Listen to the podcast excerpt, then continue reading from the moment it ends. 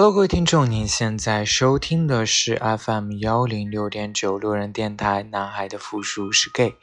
很感谢各位听众在深夜聆听路人电台。如果你喜欢路人电台，请把它推荐给你的好基友们。如果你想跟路人有进一步的互动，可以关注路人的微信公众号。那联系方式呢，都在节目简介当中。路人期待与你们的相遇。这个夏天，有些人失恋了，有些人恋爱了，有些人此时正在温床上挥洒着青春，而我此时正在海岸边踏着起伏的海浪。答应自己，每年夏天都要来一次海边的约定，赶着狮子座的尾巴，总算没有失约。本来计划是想说去平潭，能够看蓝眼泪，然后最后去的是南澳的海边。其实去海边也没赶上一个好的时间点，所以今年也算看到海了。嗯，其实每年在夏天的时候都会给大家做一期。关于仲夏夜之梦的这样一期节目，夏天总是会有憧憬去海边跟自己的喜欢人一起踏浪的冲动，或者是幻想。嗯，所以其实我也很希望自己能够有另一半，能够。一起踏浪的这个经历，但是虽然没有，但也是每年都会去海边去看一看。刚好这几天其实也赶上我的生日，这次今年的生日呢，其实我送给自己算是一趟成都之行，抽一个周末，然后回成都一趟。其实，嗯，回到成都以后会觉得。其实会更多的是一个失落，因为我自己一个人又逛了文殊院，逛了东郊记忆，走了很多地方，拍拍照，走走停停。我突然想说，我曾经生活过这么多城市，北京也好，上海也好，成都也好。可当我又回到这些城市的时候，我又发现，其实。并没有那种一知道我来就会马不停蹄的想说约饭见面，一定要见一次喝的一醉方休的那些朋友。突然觉得我好像没有谁是可以约出来吃饭的这种。当然上海还是有一些，但是真的回想北京跟。成都，我真的，我翻遍了我的通讯录，我不不知道该找谁，我不知道找的人是不是他愿意来跟我一起见个面吃个饭，所以其实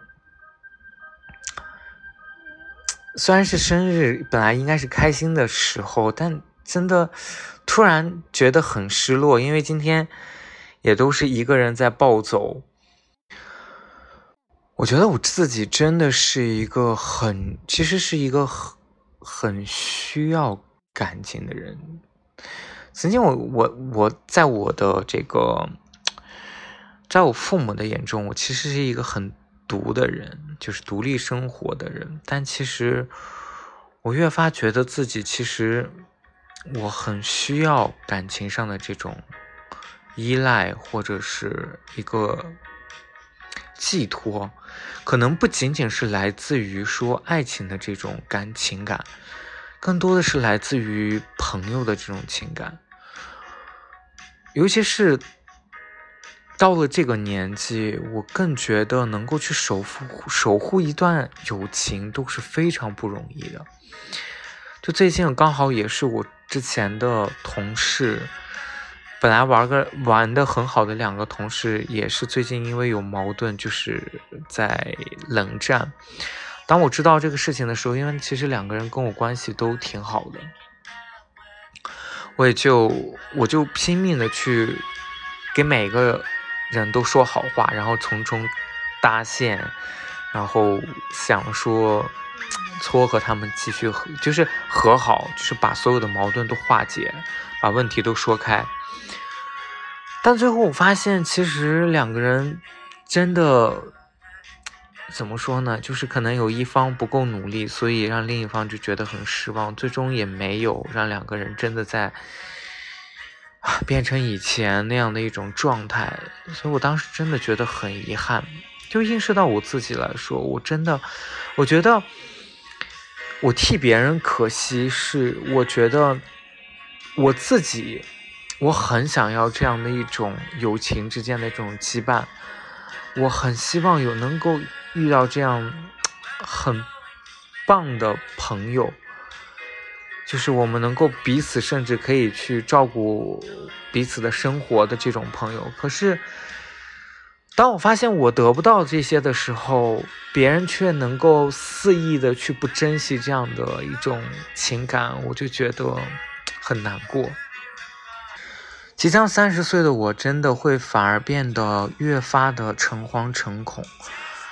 就是我觉得可能跟我大学那种状态很像，就我很怕失去朋友，我很怕去面基，很怕面基的原因是因为我很怕面完基以后，所有的幻想破灭以后，你你就无法跟这个人再继续做朋友。这种患得患失的这种感情，真的是我对我自己来说是很折磨人的，所以我也试图真的想要去改变一下自己。他们说先要学会爱自己，但我真的，也许我可能真的是一个不爱自己，而所以才得不到爱的这样的一个人。最近也是跟一个朋友在聊，就是这个朋友就是之前啊也是在啊通过豆瓣认识的。呃，就在他的印象里面，我应该是一个很阳光，然后很热爱健身运动，就是这样的一个个阳光大男孩。然后他说，实际见到我以后，他其实会发现我身上，就我其实有嗯，自己也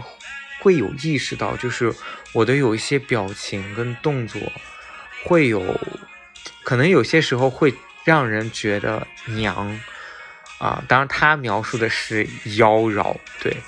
所以就是可能会，我也觉得可能真的是因为有这样的一些举动，然后让别人对我的印象会有折扣。嗯，当然，我真的觉得这些是属于我骨子里的东西。我有些时候我不注意，不去刻意的去注意的时候，我可能就很自然的就流露出来了。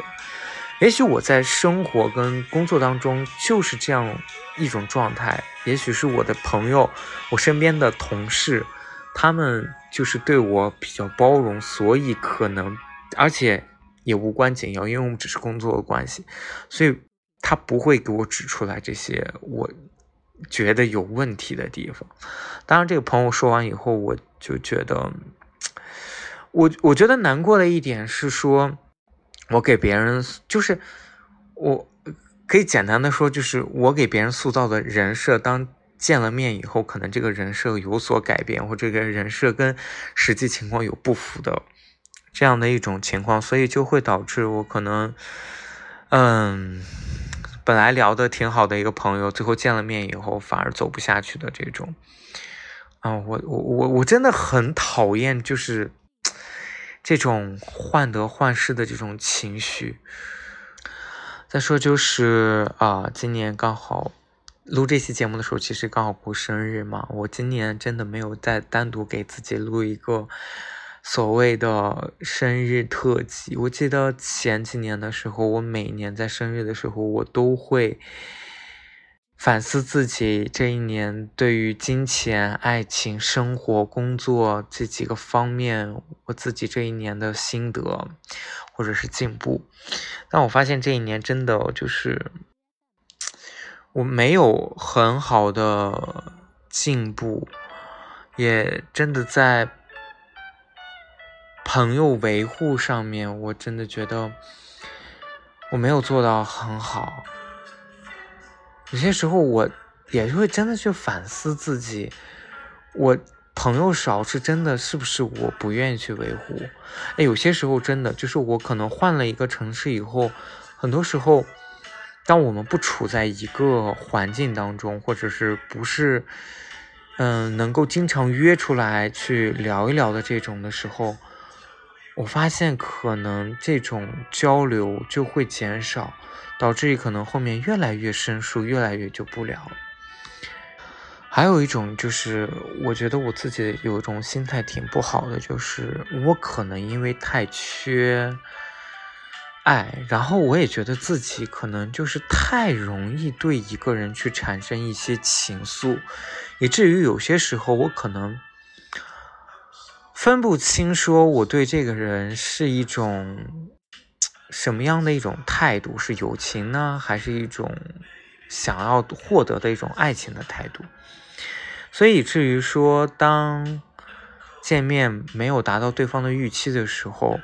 对方的一种失望的情绪反馈到我身上的时候，我会觉得特别的难受。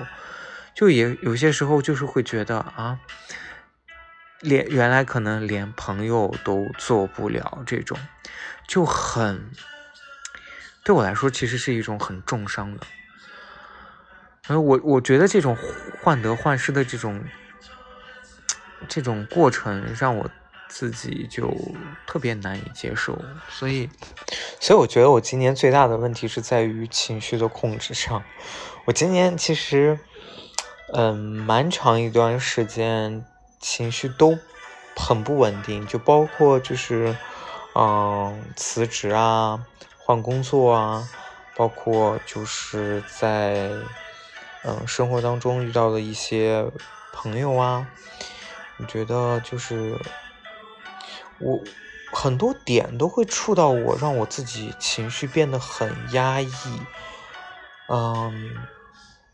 包括对对未来的这种规划的恐，就是对未来未来的恐惧。呃，我觉得都会今年对我影响真的，嗯，还挺大的。就是我自己。越发的不知道该如何去控制我自己的情绪，去疏解自己这种非常不好的情绪。今年有一个稍微好的点，就是我有坚持在运动，然后通过运动的方式去抒发一些就是可能不好的情绪。嗯，其实很多时候我也会想自己是不是因为想要的太多，所以才会让自己变得这么。就是容易难过，就我给自己的设定，我真的是很希望我自己能够成为一个，我很就是我其实是一个很能认同自己作为 gay 这样一个身份的人，我从来不会有什么身份的怀疑，所以我觉得我很希望成为一种就是一个我在。穿衣品味上，我能够很好的有很好的这个呃审美，我在工作上又有很强的业务能力，然后我就是我在比如说我自己的外在，然后也能够塑造的很好。我希望就是哇，我希望自己可能变得很很完美，或者是很很多方面都。比较优秀，嗯，就所谓的可以上得厅堂，下得厨房，然后能怎么怎么样？所以我希望自己能够越发的去变得能够吸引人。真的觉得就是可能只有把自己全方位的去变得更好，才能去吸引到别人，才能让别人开始关注你。对，嗯。但我觉得现在真的优秀的人都太多太多了，尤其是在豆瓣上。嗯，然后其实虽然没有 专门录一期生日的这个节目，但是我还是想按照去年的历年的这个老套路，还是聊一下我这一年来对自己的就是一些变化哈。就是先说金钱观这一方面，那金钱观其实对我自己来说，嗯，我现在其实越发的不懂现在年轻人的一些，或者有一些时候我们同龄人的消费理念。啊，有些时候我觉得，我我之前也是加了一个叫什么干饭人的群，其实当时是哎我也我可能是好奇，然后就加到这个群里面，这个群其实。啊，有很多，其实是一个同志群，但是有很多就是天南地北的人都都在这个群里面，然后就各种广州的呀、成都啊、什么上海、北京都是这样的城市，嗯，大家就是发各自的周末或者平时的这种，呃，这个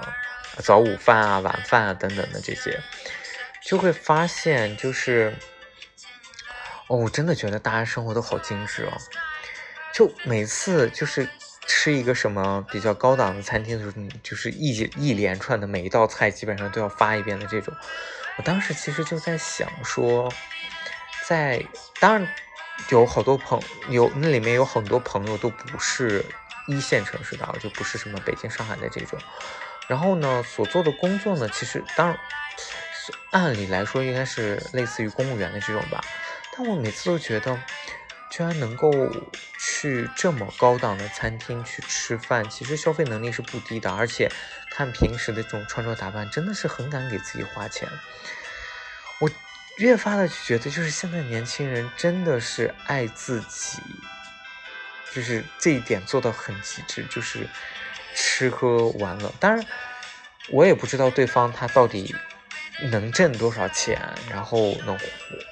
是不是有房啊？是不是有房贷或者车贷什么之类的？但是从这样的生活方式上来说，我觉得这个还是让我挺不太能够理解的。就，嗯，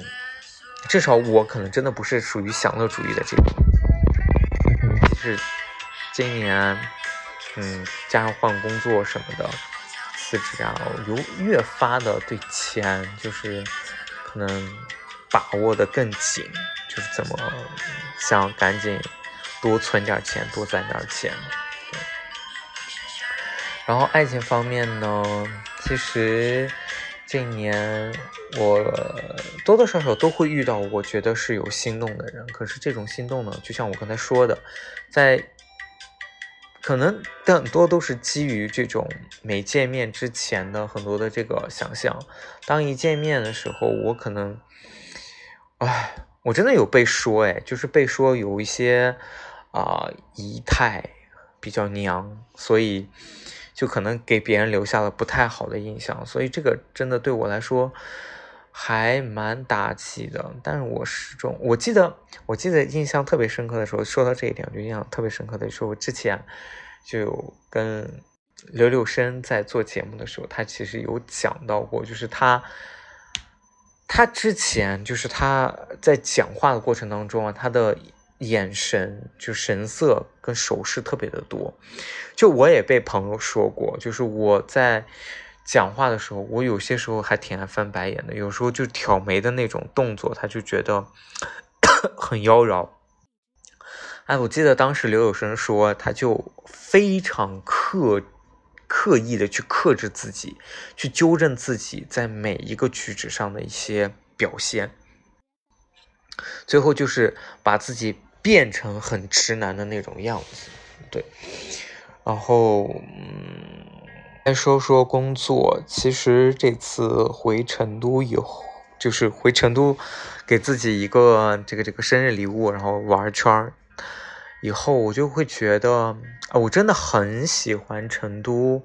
这种市井气息。